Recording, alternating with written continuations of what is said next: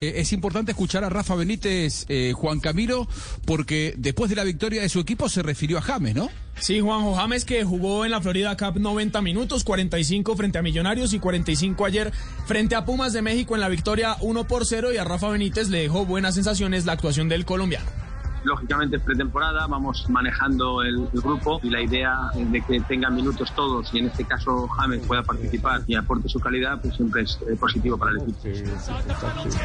Hay que decir, Juanjo, que este es el penúltimo partido de la pretemporada del Everton, ya que el próximo fin de semana enfrenta al Manchester United en el último amistoso eh, para jugar ya en dos semanas la Premier League, debuta frente al Southampton en su estadio.